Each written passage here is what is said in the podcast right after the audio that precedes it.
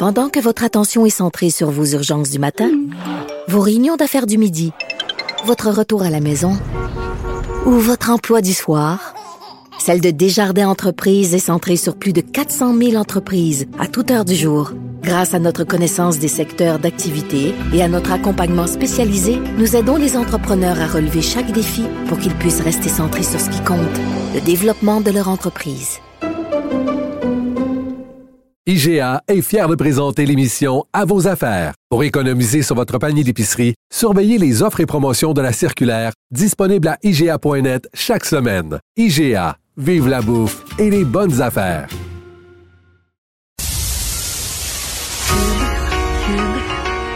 Radio.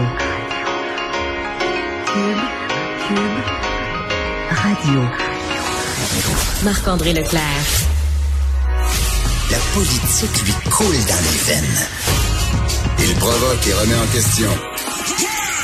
Il démystifie le vrai du faux. Des débats, des commentaires, des opinions. Marc-André Leclerc. Mercredi 17 août, les 15h, Marc-André Leclerc en remplacement toujours de Patrick Derry. Un grand plaisir d'être avec vous en ce beau euh, mercredi. Euh, vous le savez, la campagne électorale est à nos portes et la langue française et la protection de la langue française, bien sûr, va être un sujet qui va être abordé allègrement au cours des euh, prochaines semaines. Et là, ce matin, Statistique Canada a sorti son recensement et on a meilleur, une meilleure idée là, du portrait de la langue française autant au Québec que également dans l'ensemble du pays au Canada. Et bien sûr, on, voit une diminution hein, de, de, de, Canadiens dont euh, la, leur première langue est la langue française. Donc, pour pas se mêler dans les chiffres, on va y aller tranquillement. Donc, en 2016, il y avait 22,2 de la population canadienne dont la première langue était le français, tandis que présentement, en 2021, lors du dernier recensement, c'est 21,4. Et si on regarde en 1971, c'était plutôt une part de 27,2% Donc, on voit quand même une réduction qui est quand même assez constante au cours des dernières années.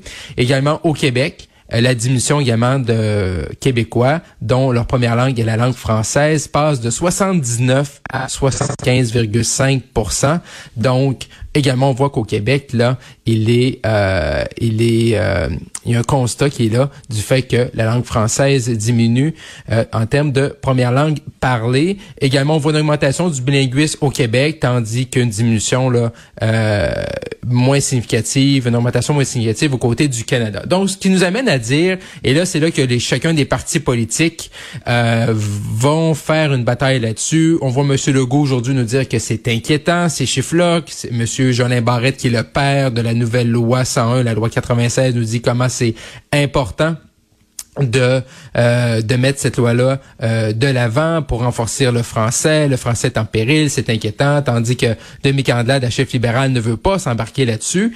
Euh, je pense que oui, c'est il faut s'en préoccuper, il faut mettre des balises pour s'assurer que la langue la langue française reste la langue euh, commune, elle laisse, reste notre langue officielle, qu'on puisse euh, faire et bien la parler euh, sur une base quotidienne. Mais également, il y a un autre enjeu également qu'il faut, je pense, regarder devant nous, c'est également l'apprentissage d'une deuxième et d'une troisième langue au Québec, qui est vraiment déficient. Et on le voit, des jeunes au secondaire qui sortent au cégep, à l'université, qui ont de la misère à s'exprimer en, euh, en anglais ou même en espagnol ou euh, dans une quatrième ou cinquième langue. Et ça, c'est un constat que je trouve que j'ai eu la chance de voyager un peu plus jeune et c'est très différent. J'ai fait beaucoup de natation, la natation en eau libre. Euh, j'ai eu la chance de faire des marathons un peu partout et je voyais bien que mes collègues français, allemands, souvent, même s'il y avait des forts accents, maîtrisaient beaucoup mieux que nous une deuxième ou une troisième langue. Donc, au Québec, on a toujours un rapport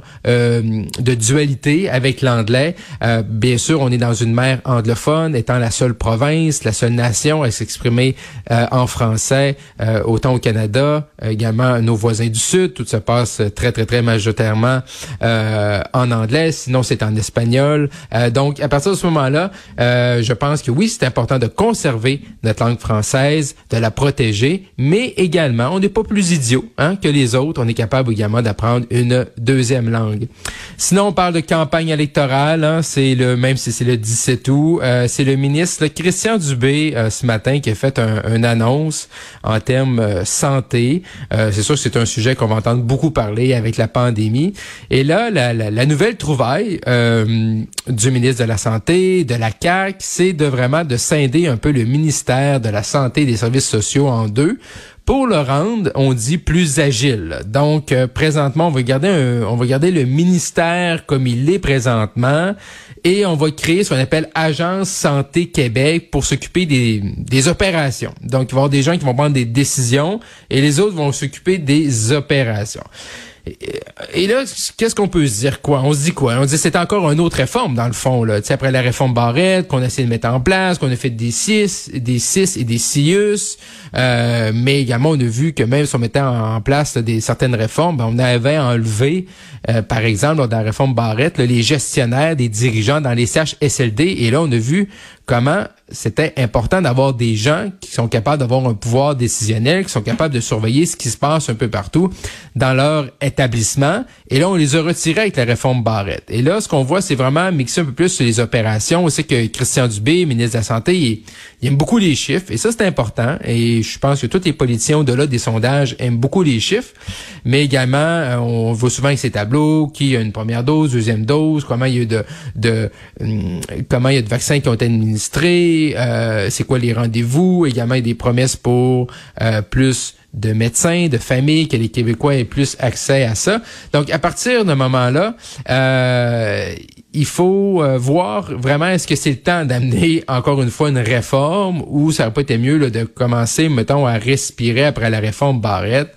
c'est sûr que ça va amener un débat et il sera très intéressant de voir euh, comment les autres partis politiques vont euh, s'impliquer là-dedans. Et mais c'est certain, là, pour le commun des mortels, peut-être qu'on va perdre des joueurs en cours de route là si on commence avec l'électorat à commencer à s'estiner à montrer des organigrammes. Mais bon, je pense que la CAC a voulu, en ce 17 août, plusieurs jours avant le début de la campagne, mettre la table et on va voir ce que les autres partis politiques vont faire.